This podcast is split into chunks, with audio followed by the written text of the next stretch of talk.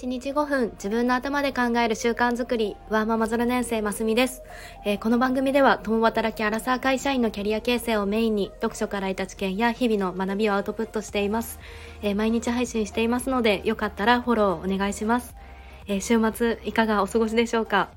の私は今日は姉と会ってきてで月齢が近い娘ちゃんがいるのでで自分の息子とちょっとコラボレーションをしてきてでまだお互いそんなに走り回るとかでもないのであのかなり 平和な癒された一日でした。はい。で、今日は、えー、キャリアデザインシリーズの4日目になります。で改めてキャリアデザインっていうのは、えー、自分自身の棚卸しをしてで自分の人生を主体的に描くデザインをすることになります。で仕事も主軸ではありますがその自分の生き方そのものの方向性を探そうということを目的にお届けをしています。で1回目2回目は過去の出来事とかキャリアを振り返ってきてで3回目はそうやって形成されてきた自分自身の自己理解を深めるということをしてきましたで、これは概要欄にシリーズでリンクを貼りますので、ぜひ聞いてみて、で、実践をしてもらえたら嬉しいです。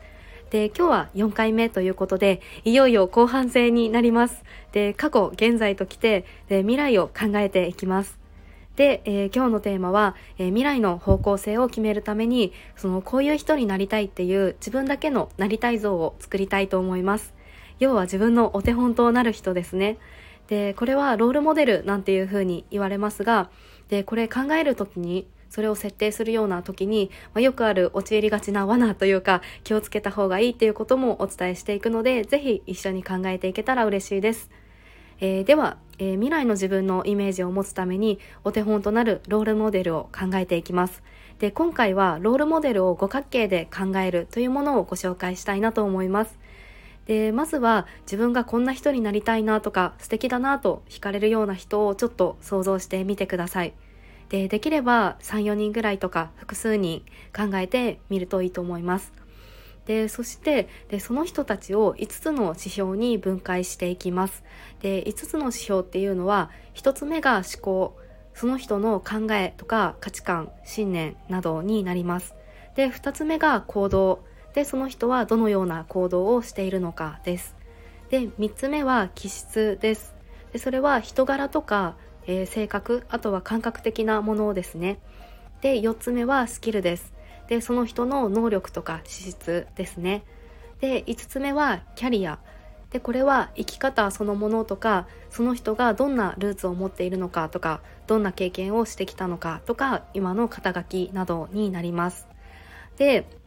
この5つの指標思考行動気質スキルキャリアのこの5つの要素に分けてその自分のいいなと思った人をそれぞれの項目について書き出していきます。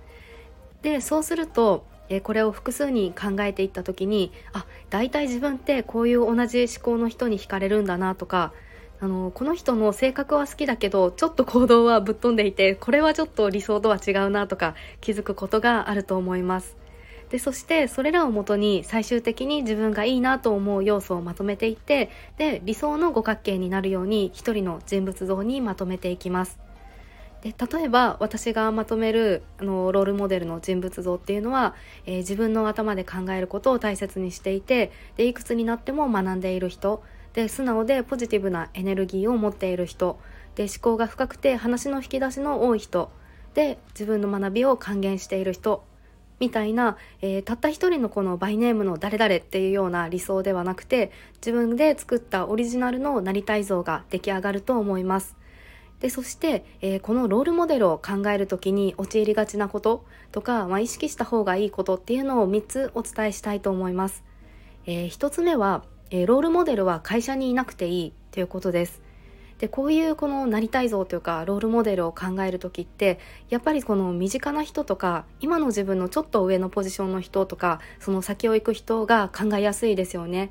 で私自身もあの新卒で入った会社でその転職を考えたきっかけの一つがあの会社にロールモデルとなる人がいないっていうのもありました。で今考えるとその自分の視界に入る人とかその世界が、まあ、全てではないんですよね。で同じ環境にそのロールモデルとなるような人がいるに越したことはないんですがその視野は広げてで探しに行くっていうのを大事にするといいと思いますで今だと SNS とか YouTube とかのいろんな発信をしている人もいると思いますしぜひそのいろんな経歴とかその活動をされている人っていうのをちょっとこの自分のアンテナが立つ人を見つけに行ってみてください。であとはそのなりたい像ってその実在している人に限定しなくても小説の中の人とか歴史上の人物とかアニメのキャラクターとかそのいろんな視点で考えてみるとより深い人物像が出来上がると思います。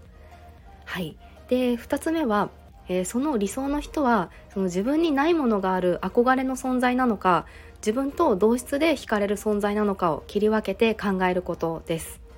でえー、この五角形で理想の人を考えた時にこの自分と似ているなと感じる部分もあればその全く自分にないものがあるっていうようなことに気づくこともあると思います。で何が起きるかというとその全く自分にないものを憧れの人にしてしまうとその理想とのギャップに落ち込んでしまうというかあ自分ってなんか本当にダメだみたいに思ってしまうことってありませんか？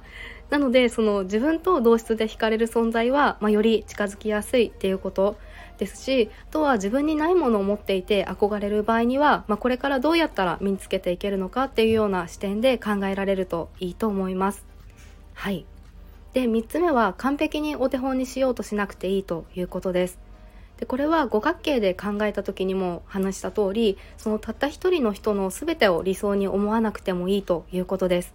でやっぱりあの何もかも完璧な人は存在しないですし何かこれという要素に惹かれるっていうこともあると思うので是非五角形で切り分けてみてでどの要素がいいなと思うのかでどの要素に惹かれるのかっていうようなことを考えてみるといいと思いますはいいかがでしょうか？えー、今日は未来の自分をイメージするために自分だけのなりたい像を作るということでそのロールモデルを五角形で考えるということをお話ししました。えー、人はイメージできないと行動に移せないので逆に言うと明確なイメージが持てればより意識して自分の行動を考えて変えていけるということですね。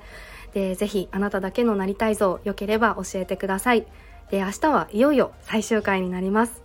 えー、それではなりたい像を作っていますという人も昨日に続いてもう休みたいという人もいいねボタンやフォローしていただけると嬉しいですえお聴きくださり本当にありがとうございました。それではまた明日お会いしましょう。